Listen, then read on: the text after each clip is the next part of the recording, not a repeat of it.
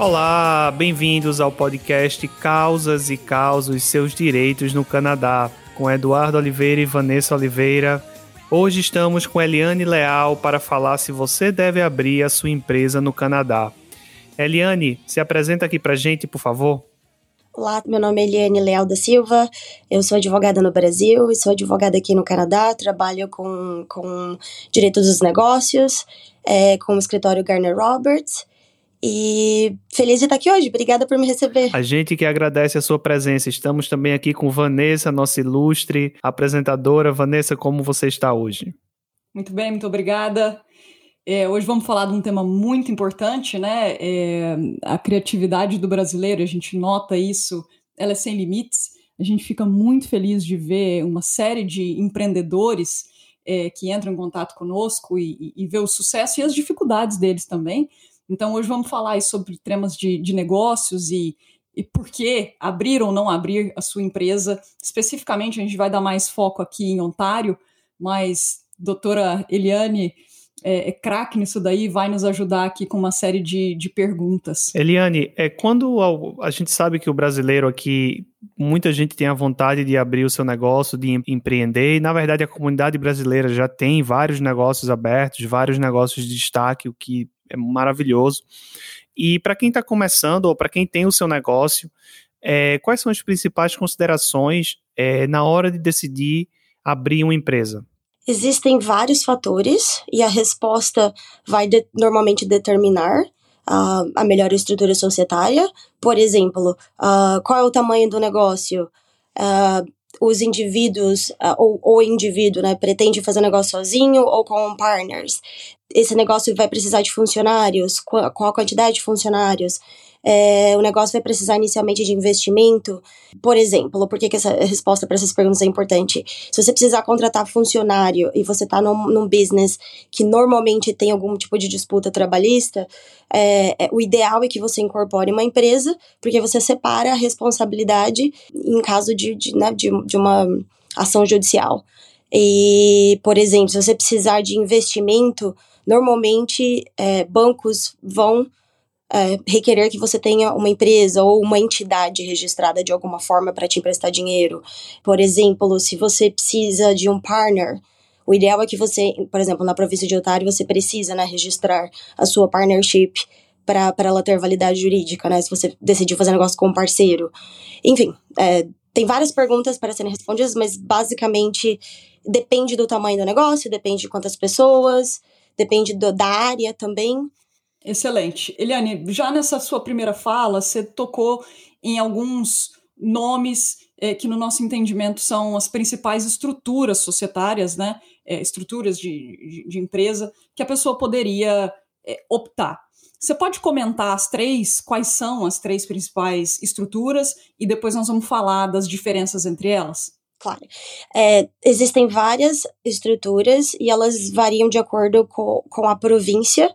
A legislação de direito corporativo ela tem a legislação federal e tem a legislação provincial. Em Ontário, especificamente, tem, tem várias estruturas, mas as três principais são a solo proprietorship, que eu vou chamar de empreendedor, empreendedor individual, para ficar mais fácil. tem a partnership e tem corporation. A solo proprietorship, que é o empreendedor individual, envolve apenas um indivíduo que faz negócio sozinho.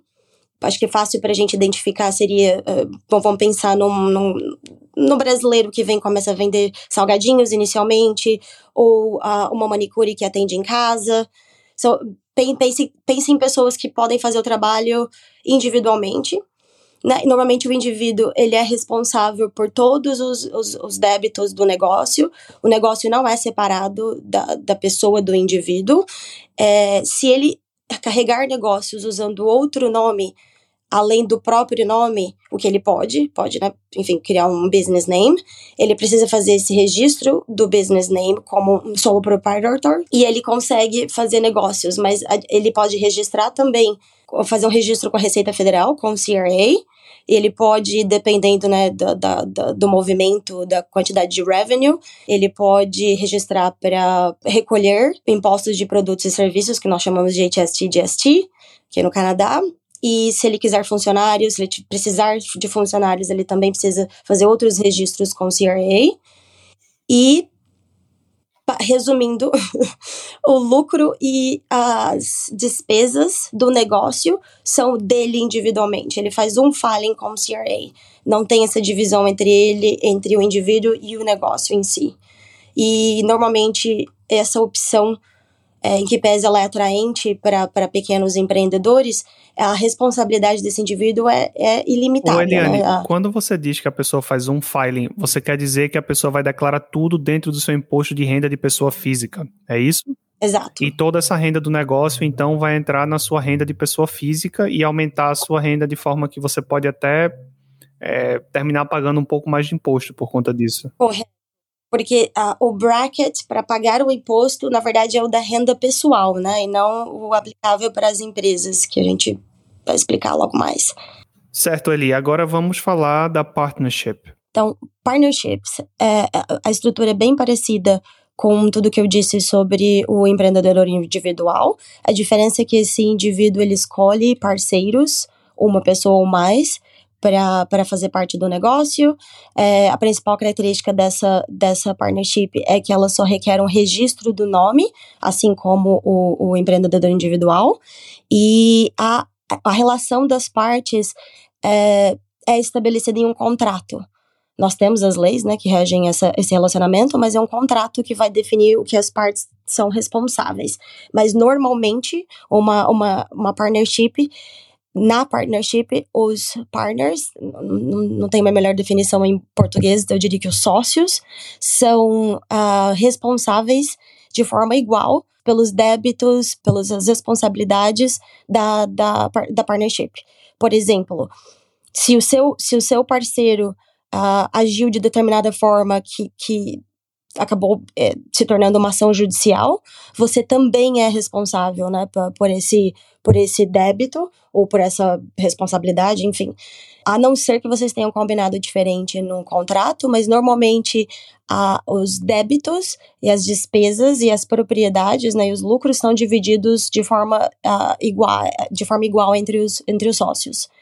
É, então, resumindo, é bem, é bem simples esse registro é basicamente um registro do nome e cada sócio ele faz o próprio filing também com o CRA, com a Receita Federal. Só que o benefício de, de fazer, faz, fazer esse registro formalmente é de que a, a partnership em si pode ser dona de propriedades, pode entrar com ações, é, ela pode representar como uma pessoa jurídica, em que pese na prática a responsabilidade é ilimitada dos sócios.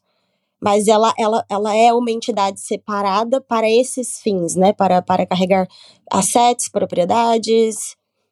Entendi, mas sem. Ou seja, eu estou entendendo que a principal característica que você, que você indicou até agora é: você pode é, levar o negócio adiante com uma com uma formalização, com uma cara de empresa, com um nome de empresa, só que você não tem no empreendedor individual e na partnership a proteção dos seus bens pessoais é, no que é feito na empresa. Correto. Né? Então, para mim, é, é isso que eu entendi. Essa é a principal mensagem é, no meu entendimento dessas duas estruturas. É isso mesmo.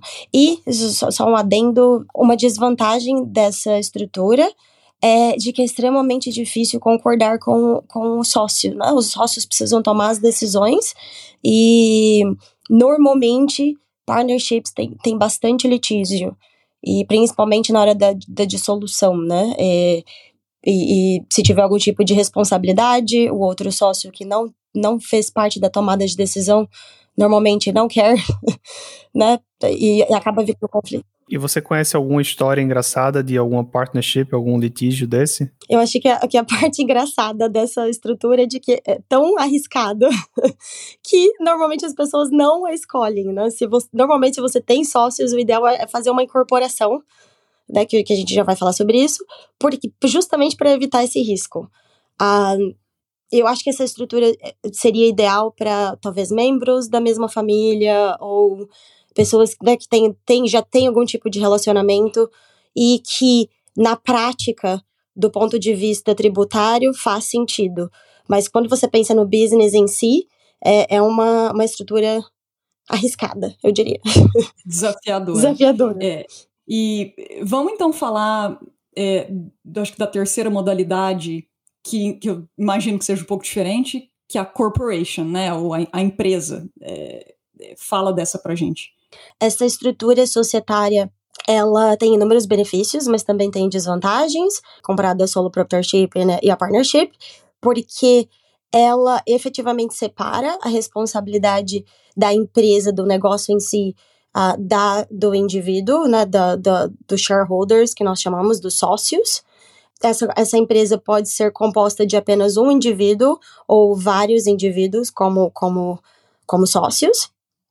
E a responsabilidade, é, é, como eu mencionei, ela é separada e limitada. A responsabilidade, normalmente, do shareholder, do sócio, é só uh, de acordo com o que ele contribuiu para o negócio, mas não a responsabilidade individual, pessoal, a não ser que ele trabalhe para a empresa de, de outras formas, mas enfim. O principal motivo pelo qual as pessoas escolhem incorporar uh, uma empresa é para justamente separar a responsabilidade do indivíduo e da empresa e além de outros inúmeros fatores, né? Uh, se você tiver um, uma atração maior uh, de receita, é, precisar tiver vários clientes, uh, precisar alocar, né, alugar um local, é, precisar de, de investimento ou talvez de um empréstimo no banco ou para o próprio, próprio aluguel do local, né? Talvez você precise de um credit score e, e faz sentido ter uma empresa normalmente por esses, né, para tudo isso,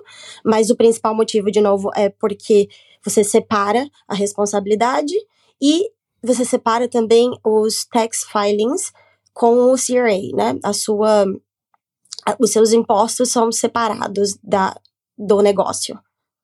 Tá, e, e, e vamos, vamos expandir nisso daí, porque é, o que a gente escuta é que a decisão de abrir uma empresa envolve um custo absurdo e esse custo geralmente inviabiliza que pequenos negócios, né, o pessoal do brigadeiro, o pessoal que faz festa, né, é, criar. Qual seria o custo? É, assim, no geral, não, você não precisa necessariamente dar valor em dólar, mas como que funcionaria, né, para fazer isso? Custo envolvido, de tempo, de, de dinheiro, é, é verdade que é que é inviável? É, não, eu não diria inviável, mas de fato é um pouquinho mais complexo, né? Porque você precisa é, envolver terceiras pessoas dependendo do processo. Mas existem várias outras formas de reduzir essa, essa complexidade para vi viabilizar né, com que o que pequenos negócios possam incorporar. Então, só para dar uma ideia geral de quanto custaria cada estrutura é, para ser estabelecida aqui em Ontário. Uh, o solo proprietorship, né, o empreendedor individual, ele precisa registrar um business name, né? Se caso ele faça negócios sem ser através do próprio nome, é, e normalmente o custo é, é, em torno de 60 dólares, é, é baixo, e ele pode fazer seguindo o passo a passo no site, não precisa contratar nenhuma terceira parte. É, e ele também precisa, ele precisa fazer o registro do business number com o CRA, é, e, e é sem custo e bem, bem simples, com, simplesmente com uma ligação para o CRA é possível fazer isso. A partnership tem um pouquinho mais de custo, porque você precisa normalmente de uma consultoria jurídica para fazer o contrato, né, que é o recomendado. Claro que as, as partes podem simplesmente definir o que elas querem de uma forma um pouco mais simplificada, mas o ideal é de que elas é, né, contratem uma consultoria nesse sentido, então tem o custo adicional do advogado, é, mas o registro em si é apenas 60 dólares também, que é para fazer o registro do nome, né, da declaração da, da partnership. E essa declaração ela é válida por cinco anos, assim como o, o business name da Solo Pro Partnership, e você faz a, a renovação, que também é 60 dólares dali cinco anos. Claro que esse FII, né, sujeito de alteração. e para a empresa, é, é em torno de 300 dólares para fazer a incorporação e tem todo o custo adicional, né, com, com provavelmente com, com advogado, com contador, para te ajudar a, a escolher a estrutura, para te explicar como funciona. É, para fazer a incorporação em si, você não precisa de um advogado ou de um contador, mas para manter os registros da empresa, né, montar as, a ata, que nós chamamos de Minobook, é, você para fazer os annuals, annuals filings, normalmente você precisa de um advogado. Mas não é um custo absurdo uh, se você, você só precisa de um oversight, né, de um advogado. E é possível, sim, para um pequeno é, empreendedor incorporar uma empresa sem, sem custos uh, extremos ou, ou abusivos, né? Existem várias formas de economizar dinheiro e existem várias, várias, vários sites que, que dão dicas e, e, eu particularmente prefiro essa estrutura justamente para evitar a responsabilidade. É, e normalmente eu sei que, que indivíduos, principalmente quando você né, não conhece as leis do Canadá, tem um pouco de medo e receio, mas é viável sim, e, e essa é a ideia da nossa conversa de hoje. Eliane, e se você abrir uma empresa em Ontário, você pode operar no Canadá inteiro?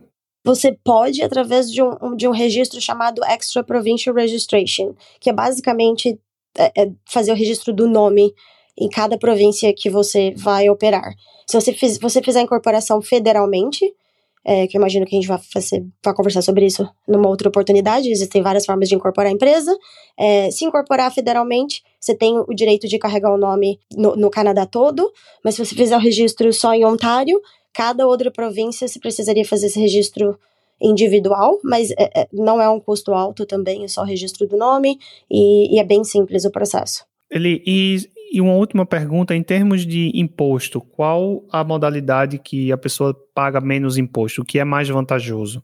Como eu falei no começo, de, depende do tamanho do negócio, depende da quantidade de sócios, quantidade de despesas, de funcionários.